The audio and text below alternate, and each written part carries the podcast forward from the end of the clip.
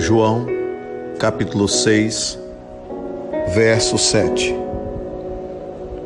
Filipe respondeu-lhe: Duzentos dinheiros de pão não lhes bastarão, para que cada um deles tome um pouco. Essa resposta do discípulo a Jesus representa e revela que o mestre estava preocupado com a multidão.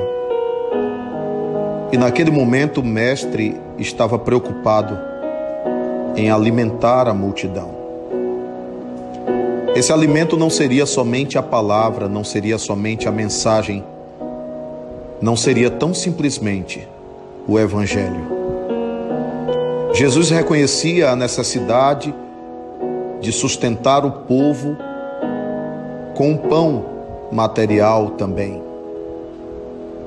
a fim de que o povo prosseguisse bem a escutá-lo.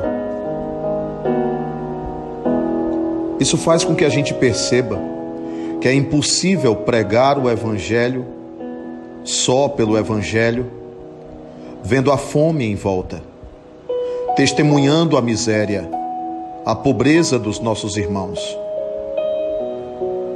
É impossível pregar um Evangelho que negligencia os estômagos vazios das criancinhas dos idosos abandonados, das viúvas, daqueles que não têm condição de ter um prato à mesa.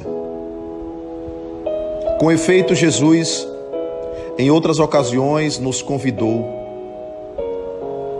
a experimentar a alegria de convidar os pobres e os estropiados ele dividiu o pão. E quando ele fala em dividir o pão, ele diz para toda a cristandade, para o mundo inteiro, que se nós carregamos o Evangelho no coração,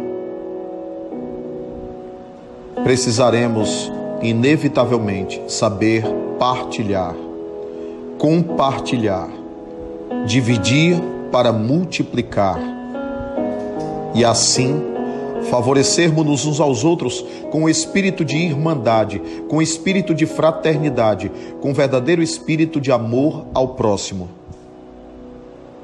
Quem enxerga no outro a sua fome. Foi exatamente por isso que Jesus promoveu aquela maravilha, aquele fenômeno em que tantas e tantas pessoas foram alimentadas e saciadas, para que prosseguissem a escutar o Evangelho. Não pode existir Evangelho sem doação. Por isso, nós diremos sempre e constantemente que nós precisamos de Evangelho na atitude.